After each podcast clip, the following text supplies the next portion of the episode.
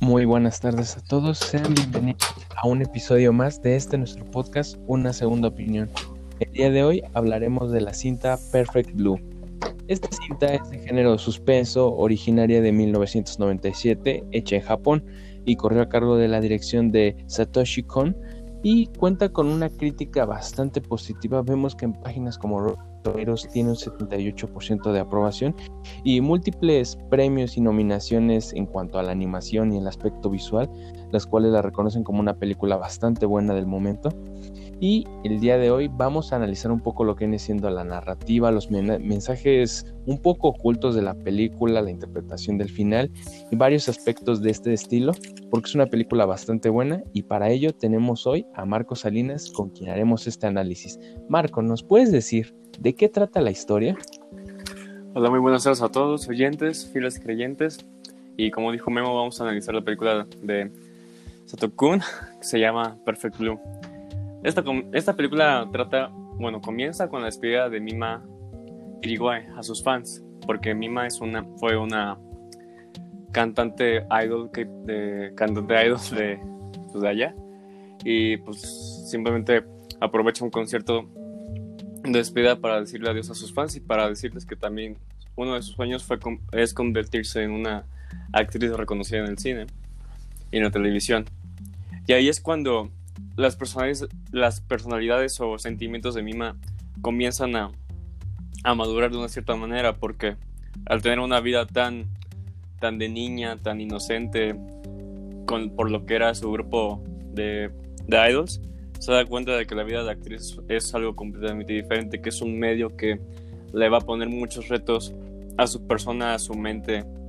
y a su identidad, porque la película de por sí va en la construcción de una identidad cuando dejas un trabajo, dejas una actividad que te gusta y te enfocas ahora en, en algo completamente diferente. Y eso es lo que representa a mí un cambio de identidad, un cambio, digamos, en la estructura, en su, en su psique porque a lo largo de la película va madurando y se va dando cuenta de que de que el mundo no es no es como lo pintaban no sé si sus canciones o la vida que sus managers le planteaban pero pues al final es un viaje completo de, locura de incluso de depresión y pues que Mima tiene que superar con varios obstáculos que se le van a poner enfrente. Pues sí, como comentas, Marco, es una película bastante interesante que nos muestra una protagonista bastante rica en cuanto a lo que viene siendo su persona, que tiene un conflicto bastante notorio en la película. Toda la cinta se nos muestra esta dualidad que tiene ella consigo misma, ya no solamente con lo que dice el público, sus fans, sus managers, es una dualidad la cual no la deja estar bien, no la deja dormir y le deja mucha insatisfacción, porque por un lado está esa chica que era Mima, que era una eh, idol, y que todo el mundo adoraba y ella misma se sentía bien con ello. Ella decía que desde chica quería ser una artista y lo había logrado, pero llega una oportunidad de ser conocida a, talla más, a tallas más grandes, de una forma tal vez internacional. Y es bastante interesante cómo ella acepta esta posibilidad, pero no es por ambición o no es por querer ser más, sino por querer entrar en estos estándares que se nos han presentado, en donde uno tiene que sobresalir y ser bastante exitoso, ya no solamente en el ámbito de la música, sino en el ámbito de la actuación que puede llegar a ser un poco más reconocido. Porque, ojo, nos sitúan en el año 97, 1997, en donde lo que vienen siendo estas bandas de K-pop, K-rock, posiblemente no tenían ese despunte que hoy en día vemos que tienen. Y como bien comentan, hoy en día los músicos tal vez no ganan tanto porque nos estamos yendo a las regiones de Japón, de Corea, en donde tal vez la música no llega a ser tan exitosa o llegar a tallas tan internacionales y el medio de la, de la actuación puede que sea un medio el cual sea bastante remunerado en comparación con este y ella toma esa decisión para poder crecer como artista más no personalmente eh, ¿Tú qué puedes opinar, Marco, en cuanto a lo que viene siendo esta expresión de lo que viene siendo el artista? Vemos a una Mía la cual la ambición, lo que opinan los managers, influye en ella. ¿Consideras que esto fue algo que muy en el fondo ella quería o simplemente fue cuestión de la presión social, de lo que ella se supone que debía hacer? Pues yendo de eso y lo de incluso no solo sus managers, sino también sus fans, incluso también pues varios fans y incluso sus compañeras son digamos son son recursos que la película utiliza para darnos a entender de que Mia pues está pasando por un momento muy muy duro porque incluso después de que anuncia que ya se va a retirar de, de su grupo de las Chems llegan, le están llegando muchas amenazas de traidora, que no sé qué, que es una traidora que te voy a matar, que no sé qué, por qué traicionas todo esto que has construido por simplemente seguir un sueño que incluso tal vez no logres. Y aquí también es un punto de es un punto de quiebre muy grande para la protagonista que tenemos en esta película porque ahí es cuando empieza a manifestarse esta esquizofrenia, paranoia que va a sufrir durante toda la película con esta representación que tiene ella de su vida pasada, porque en algunas escenas, adelantando un poquito para dar un punto más específico después, en ciertos puntos de la película se manifiesta una mía idealizada, una mía que no, que no pudo madurar de cierta forma y que siempre está persiguiendo o siempre le está echando rencor a, la mía, a la, a la misma que sí pudo madurar. Y en cuanto a los managers, es que por sí, en la escena en cuando están discutiendo acerca del futuro de la carrera artística en general de Mima, se, se presenta este debate en el, que Mima no, en el que Mima no participa de por sí. O sea, solo está ahí como representándose como un simple objeto, como un simple, una simple persona que no tiene ni voz ni voto ahí. Y pues simplemente sus managers son los que controlan la vida, porque Mima no tuvo ninguna responsabilidad antes acerca de lo que voy a hacer hoy, lo que voy a, no sé, alguno de mis contratos, de mi casa donde vivo, qué voy a hacer, qué voy a comer, sino es que siempre estaban controlando su vida. Y eso se puede manifestar un poquito después porque pues porque simplemente tal vez incluso se plantea que también ellos decidieron que la carrera de Mima iba a florecer a la cinematografía, ¿me explico? Y es ahí también cuando pues cuando Mima se siente muy de él porque no tiene ninguna ninguna no, no sé si identidad, pero tampoco una toma de decisión para poder, para no ser también un, digamos, una especie de objeto o no ser tan, tan intranscendental y poder tomar sus propias decisiones, porque, porque, pues porque siempre, siempre, siempre, siempre se le trató, se le trató como la niña, la niña mimada, vaya. No sé qué piensas tú. Pues sí, es Concuerdo contigo en ese sentido de que fue una chica la cual tuvo estas facilidades, por así decirlo, y que nunca hasta este punto había tenido ese conflicto o había tenido que plantearse bien qué es lo que quería hacer de ella. Y es bastante interesante cómo una película animada logra esto, si bien es el primer análisis que hacemos en cuanto a una película de estilo anime se llame en este caso, es bastante interesante lo profunda que puede ser y lo llamativo que puede ser, no solamente visual, sino también narrativo. Vemos que tiene ciertas similitudes con lo que viene siendo la cinta del Cisne Negro y de hecho, esta película inspiró al Cisne Negro en varios aspectos, si bien la película en cuestión toma otra ruptura y otras temáticas, esta película tiene una buena ejecución y nos plantea personajes bastante interesantes y que tienen una profundidad increíble, no solamente nuestra protagonista Mie, vemos también el caso de la manager, la cual da un giro argumental bastante interesante, ya lo que viene siendo la parte final de la película. También tenemos al caso de Memanía, este famoso, bueno, este famoso, este creador de la página digital en donde se pone supuestamente en contacto con Mia eh, y Mima y empiezan a tener esos diálogos. Es bastante interesante el cómo se nos habla también del fanatismo, lo cual es muy poco comentado hoy en día en las películas, en las cintas, en las historias, pero que sigue siendo vigente y seguimos teniendo el caso de personas que por una u otra cosa empiezan a tener obsesiones con estos artistas, con estas personas que tratan de inspirar o dar a conocer algo, y es algo de lo que se habla bastante poco. Y pensaría cuando ve la película que directamente él va a ser quien va a tratar de asesinar a Mima, y no, la película trata de romper con ese esquema y no solamente nos cambian el villano. El villano deja de ser él, deja de ser la misma productora. Incluso vemos que Mima es su más grande villano en ese punto, donde ella misma se puede sabotear, en donde ella misma se puede lastimar. Y me gustaría hablar un poco de eso. ¿Tú qué opinas en cuanto a este, estos giros argumentales que se nos muestran en la película y lo que va desencadenando un final bastante emotivo y radical, se puede decir. Pues que se puede decir también que es un, es un descenso hacia, hacia un infierno mental que la protagonista pues simplemente está experimentando durante gran parte de la película. Después de que los managers anunciaran de que pues ya va a ser una actriz y que de que y de que de hecho pasó varios episodios muy traumáticos en, en la filmación de varias películas, vaya.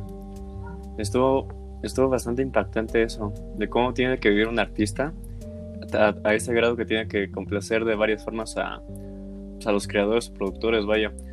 Pues que de por sí, después de la escena donde,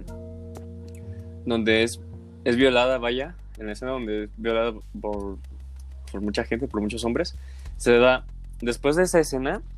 vamos a su departamento,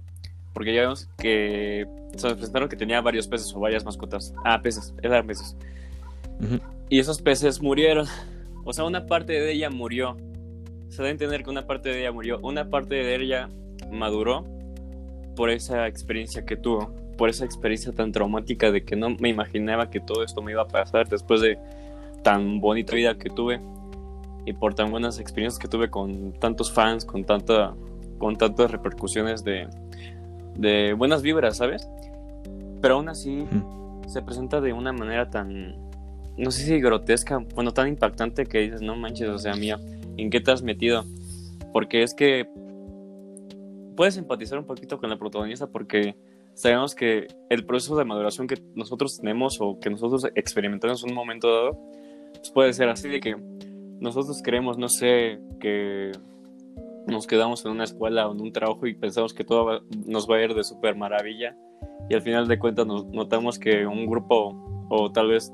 no sé, alguien nos hace tanto daño que nos deja un trauma y nos hace madurar y nos hace cambiar como personas, pero aún así mantenemos esa,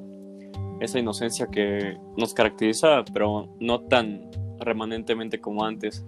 Eso es lo que pasó con y con sus peces, porque de por sí cuando murieron poquito, algunos de sus peces,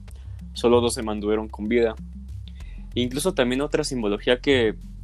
se encuentra y se desarrolla en la película es su habitación, cómo su habitación cambia de colores y cómo cada vez, cada vez se inunda más de, de objetos, de, de ropa, de, de, guiones, de teléfonos y cosas así. Y pues también te da una... No es una... No es tan sutil, pero aún así es algo muy simbólico. Incluso en el póster, de por sí en el póster nos muestra pues que Mia está acostada en todas estas cosas de niña, en todas estas cosas infantiles que la caracterizaban y que estaba tan acostumbrada a ellas que no sabía que, que la vida real sería tan diferente. E incluso los tonos azules y verdes te dan una sensación de, de tristeza, vaya, de que no sabes de lo que se va a tratar de película, la película, pero sabes que la protagonista va a sufrir un, demasiado, vaya. Incluso ahora metiéndonos con el nombre de la película Perfect Blue. De hecho, creo que incluso hay un poema acerca del cielo azul de que eso es esto es proviene de Japón, de que el azul simboliza la pureza y no sé si la feminidad de la mujer, pero también simboliza la depresión y los cambios emocionales que sufrimos conforme vamos creciendo y conforme pues vamos cambiando de, de aires, de relaciones, de un ambiente, de un ambiente al que no estábamos acostumbrados. Y pues son enseñanzas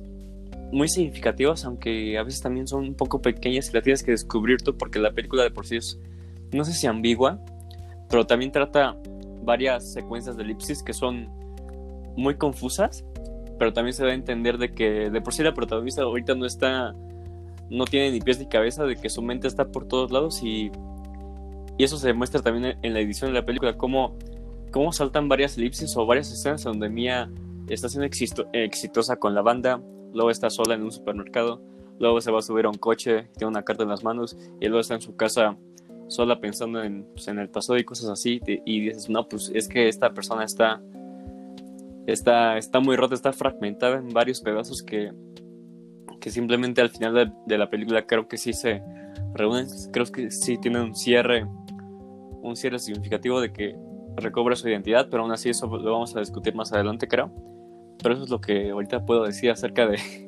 lo que me dejó ahorita esta película y, del tema que tú acabas de proponer acerca de, la, de, este, de esta discusión. Pues sí, es una película que tiene bastantes puntos, como tú lo mencionaste, esta especie de desindividualización que tiene, que tiene ella, que Mima trata de experimentar y que se encuentra en negación hasta cierto punto. Vemos, como dices, la escena de los peces, cuando se ve que ella tiene un momento de reflexión en donde entiende lo que acaba de hacer, donde existe esta pérdida de la inocencia y entra en un colapso, se frustra y empieza a destruir todo en su habitación, porque nos muestra esa transición de la mima que era una chica idol a esta actriz un poco más madura y es un choque bastante interesante porque como bien lo dijiste, esto nos podemos identificar porque muchas veces uno tiene que actuar de cierta forma con ciertas personas para encajar. Ese tipo de situaciones que pueden parecer tan cotidianas o que nos ha pasado en algún punto de nuestra vida. Esa resignificación de lo que es el éxito, porque para mí en algún punto era estar con sus fans, tener un grupo chiquito pero que fuera reconocido y sentirse bien con ello. Y ahora el ser actriz y ser una chica del momento, el posar para revistas de adultos, existe un gran cambio en tan solo un par de semanas, días y es bastante interesante el cómo se nos maneja y como dijiste, el simbolismo está presente no solamente en lo que viene siendo el color, la música, es una película bastante compleja en ese sentido. Vemos también otro aspecto bastante interesante que me gustaría mencionar, es el significado de los espejos. Los espejos que nos hablan un poco de la ventana de la realidad que si bien para muchos, en muchas culturas el espejo representa eso, un reflejo tal cual de lo que es la realidad, que muchas veces uno por fantasía, por imaginación, se distorsiona a sí mismo y no ve las cosas como son. Y en la película se nos presenta eso, una barrera que nos permite ver, de distinguir cómo es la realidad más allá de lo que uno quiere ver o visualizar. Vemos esta escena final en donde la manager está atacando a Mima, en donde por un lado está el reflejo, el cual nos muestra que es la manager, y por otro nos muestra a esa Mima idol, esa Mima que en algún momento fue ella, o al menos es lo que nos permite entender de la visualización, de la mente, de la magia que existe dentro de Mima. Y es bastante emotivo todo esto. Una película que nos puede confundir en un principio. La primera vez que veas la película tendrás como que ciertos choques en plan de no entiendo esto, pero si vuelves a ver la película yo creo que vas a entender con mayor precisión cosas que incluso no le ponías atención, ciertos gestos, ciertos comentarios que hacen los protagonistas o los personajes que nos hacen entender un poco más por qué ocurrieron las cosas. Y yo creo que esto es lo bueno o lo llamativo de esta película, que siendo tan simple logra tantas cosas no es una narrativa que dé miles de giros, pero sí que nos puede poner a pensar bastante. Y esto me lleva a preguntarte un poco. Ya hablaste de lo que fue el significado que se le puede dar al título de la película Perfect Blue. Yo lo asocio mucho con lo que es la escena final de la película, en donde vemos a Mima en el psiquiátrico, en donde está visitando a su manager, la cual aún sigue con ese, ese pensamiento de que ella es la idol y también me gusta mucho esa escena en donde se está viendo en el reflejo del espejo, en donde ella dice, yo soy Mima. Y yo creo que es la transformación final de Mima, en donde tuvo que pasar durante todo un trauma, una vivencia que pues esperemos que nadie viva en cualquier sentido, pero que nos enseña una Mima madura, adulta, que posiblemente siga en la actuación o que se haya vuelto a lo que viene siendo los idols pero que ya es consistente, que ya se reconoce a sí misma y ya no está en ese conflicto de quién soy y quién quiero ser. ¿Qué opinas de todo esto, Marco? Yo creo que ese final sí es, digamos, no es tan ambiguo si te si nos ponemos a reflexionar un tanto en lo que significó la película y cómo fue el viaje de Nima, porque de por sí en sus inicios como actriz, nos visualizamos cómo ella iba cada día a los ensayos y a, pues, a los sets en el metro y con la cara destapada, sin ánimos, sin, sin ganas de hacer lo que pues, le, iba a tocar ahorita. Pero ya al final se le nota cuando va a visitar a su, a su manager, se le nota con lentes oscuros, la cara tapada. Y pues algunas enfermeras sí la reconocen y le piden autógrafos, pero bueno, ya con el final de ver su reflejo en el auto y decir, no, sí soy real o no, sí soy Mima, pues ya se da la, la conclusión de que Mima ya recobró su identidad, ya tiene una nueva identidad, ya sabe quién es y pues yo digo que sí es una mujer exitosa en la actuación ahorita, por lo menos en Japón o ya de forma internacional, quién sabe. Pero sí se da ese cierre de que Mima maduró, Mima pues, pudo triunfar, pudo estar en la cima y ahora pues le toca, le toca, le toca mantenerse ahí porque películas como esta, qué bueno que no tienen secuela porque pues ya dan un mensaje de que aquí acabó la película chavos, hagan sus propias conclusiones, pero es que la conclusión también puede ser muy directa con el espectador. Y eso que dice los espejos, los espejos de por sí, cada vez que Mima se veía, pues era, bueno, el simbolismo de los espejos es porque, no sé, yo le atribuyo que es cada vez que Mima no recordaba quién era o cada vez que sentía como que algo le faltaba o no, no recordaba por qué, pues, por qué decidió ser así, por qué decidió ser la persona que es, pues simplemente se mira al espejo y trata de recobrar su identidad o trata de también recordar quién es en realidad o quién, quién puede ser, vaya, porque igual las escenas donde Mima y la misma Idol se enfrentan y, tienen escenas de persecución y escenas de, digamos, de cierta violencia, se da eso de que, pues, Mima en sí no está en sus cinco sentidos y de que no tiene un control sobre sus acciones y sobre su vida de por sí. Este, no, no lo retrato como una ambigüedad en cuanto a las temáticas de la película, pero yo creo que sí se presta mucho a la reflexión en cuanto a ciertas secuencias pero yo, creo que el final está, está estructurado de... Bueno, no estructurado, está, está bien concluido, o sea, no da, no da más pautas o no da más interpretaciones, sino es que Mima ya recordó su identidad, punto, ya sabe quién es y pudo triunfar. Y pues ese es el final que, que yo entendí.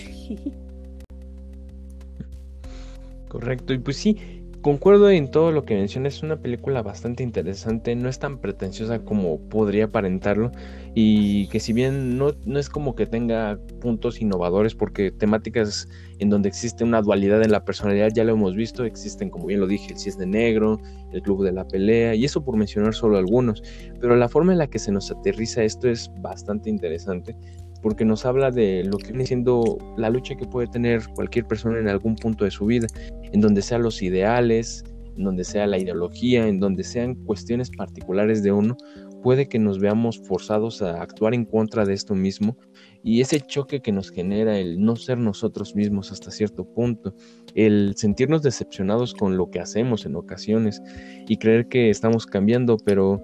eso es inevitable, la gente cambia y es algo que no podemos evitar. Uno siempre está en constante crecimiento, cambio y pues es la pauta de que somos mejores. Se hace para bien o mal un cambio, siempre nos ayuda a no estar estáticos, a marcar esa diferencia entre el, confort y lo que viene siendo ser una persona que se supera a sí misma. Y sí, la película en este sentido tiene una narrativa bastante interesante. Puntos que nos pueden conmover o llenar de intriga, de acción. Esta película bien puede ser considerada suspenso, thriller, por esa sensación que nos genera ese, ese cambio de escenas repentino, esa incongruencia o esos momentos en los cuales uno puede sentir tantas emociones, yo considero que es algo interesante y que va un poco de la mano con lo que viene siendo el aspecto visual porque si bien la película no es perfecta en el sentido de que no es como que tenga los mejores gráficos, podemos compararla con películas como del estudio Glee, en donde existe un mejor detalle en los personajes, en el entorno. Esta película no trata de obtener eso, y no digo que sea mala, al contrario, tiene buen aspecto, pero es interesante el cómo utilizan estos detalles.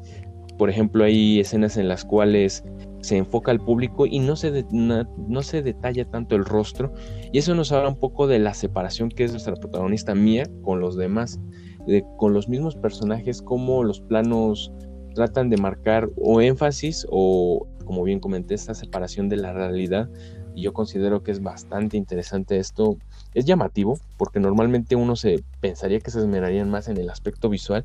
y no es únicamente detallado en el momento en que nos quieren contar algo, transmitir algo y es algo que yo creo que es ser característico del autor, del director en este caso. He visto que no he visto otras películas, pero he visto trailers, he visto pósters o animaciones de otras producciones de él y tienen este estilo característico, así que no lo consideraría un punto negativo, simplemente es algo característico del autor, del artista. ¿Tú qué opinas en cuanto a este apartado visual, lo que viene siendo la música, las animaciones, las transiciones? ¿Podrías destacar algo o comentar algo? Es que yo destaco que pues si no tiene, digamos, un nivel visual o...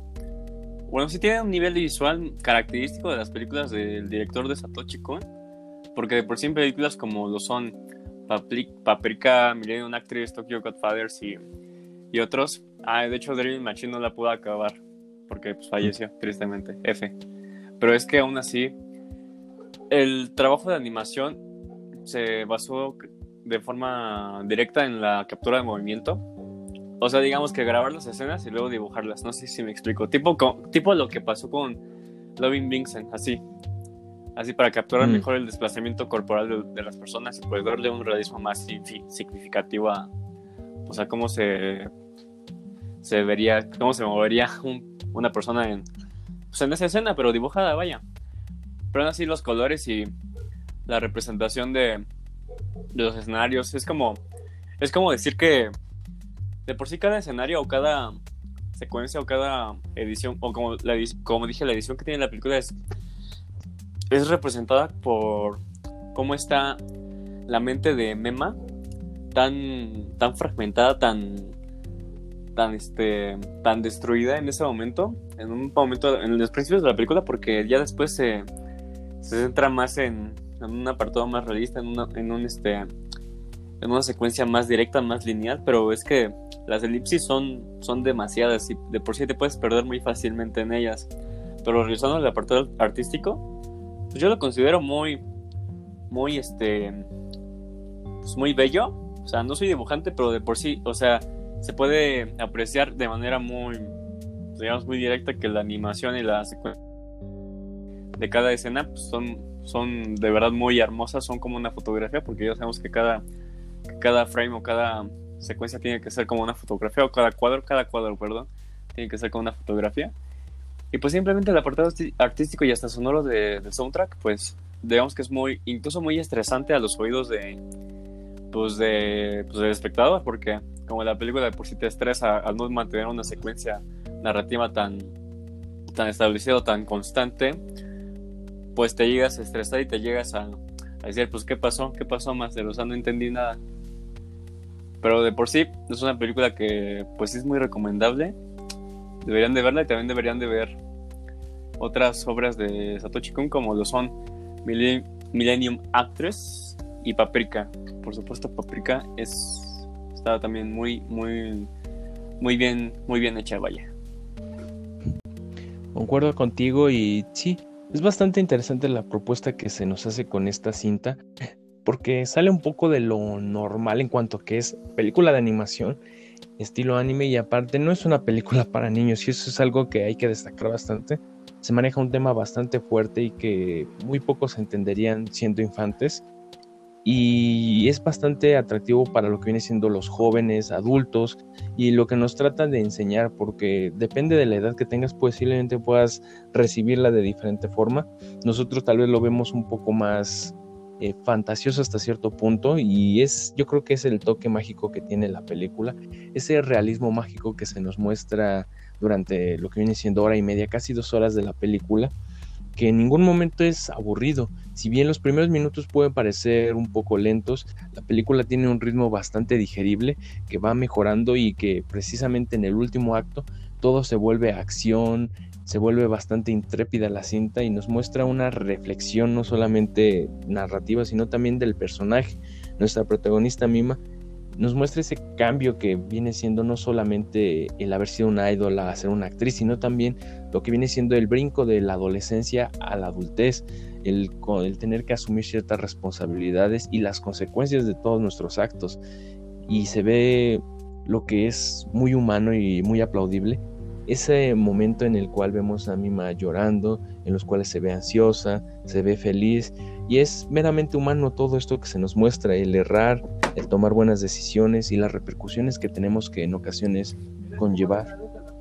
También lo que son las relaciones, y no solamente hablo de relaciones amorosas, sino también con nuestros padres, con nuestros jefes, compañeros y las envidias, que hoy en día cualquier persona es objeto de envidia por cualquier cosa, se hace por el físico, se hace por tener algo material, la apariencia, cualquier cosa es sujeto de, envidia y de, y de idolatría hasta cierto punto.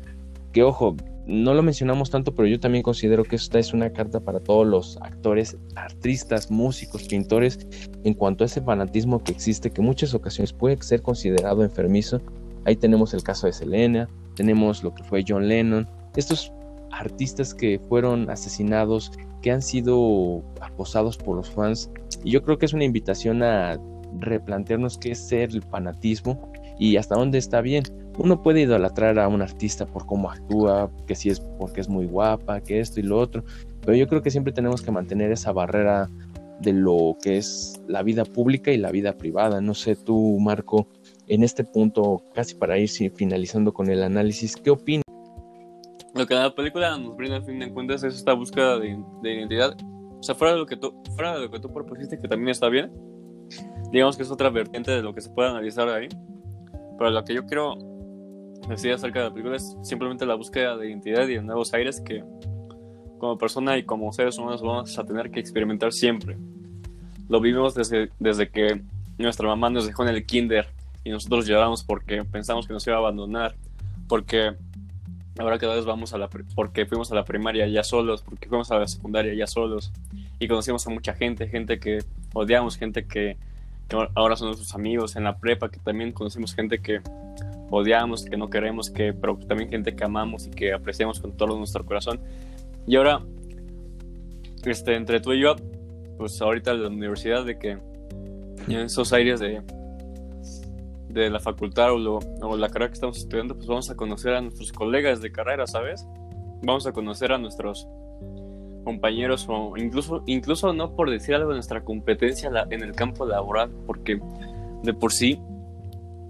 todo es muy competitivo. Incluso Mema tuvo que vivir esa competencia porque, pues, o sea, no por ser una, una idol super famosa vas a tener un papel así inmediatamente. Tienes que crecer como persona y tienes que competir. Y eso hizo que buscara su identidad, hizo que buscara el objetivo que terminó cumpliendo al final de la película. Y pues que significó mucho para ella y para nosotros como espectadores de que pudo lograr su sueño, así como lo vamos a poder lograr nosotros en algún momento dado de nuestra vida si renunciamos a, a una a una etapa de nuestra vida que nos conduzca a otra y viceversa. ¿Me, ¿me explico? Pues de por sí la película es muy rica en eso. Y por lo que tú dices de que tenemos que cuidar nuestro fanatismo, sí, es muy cierto. Hay personas que, pues la neta, sí se pasan de fans. Y luego cometen una que otra cosa. Allá afuera de los hoteles o, o, pues no sé, en los conciertos. Pero aún así no es por criticar, pero es que sí tengan cuidado porque quién sabe si el artista esté muy feliz o muy espaldas, pues también estén pues muy conscientes de que eres su fan y solo quieres saludarlo y no te vayan a hacer algo malo. Solo, solo quiero replantear eso. No es que lo critique o es que esté mal, solamente cuídense mucho si van a hacer eso, quienes nos estén escuchando. Concuerdo contigo y sí, me quedo con eso último que mencionaste, la búsqueda de la identidad. Una película que nos plantea esto y pues con esto estamos casi cerrando el análisis. última, bueno, lo último que me gustaría hablar evaluación que le daríamos a esta cinta, si bien es la primera película de estilo anime que hablamos eh, y debe ser tratada y comparada con su estilo. Con lo cual, por ejemplo, yo te puedo decir que yo le puedo dar a la película una calificación de 8, tal vez 8.5, porque es bastante buena y es innovadora para lo que nos trata de manejar, la forma en la que nos abordan estos temas y que tiene bastante calidad. Si bien no le pondría un 9 o 10, porque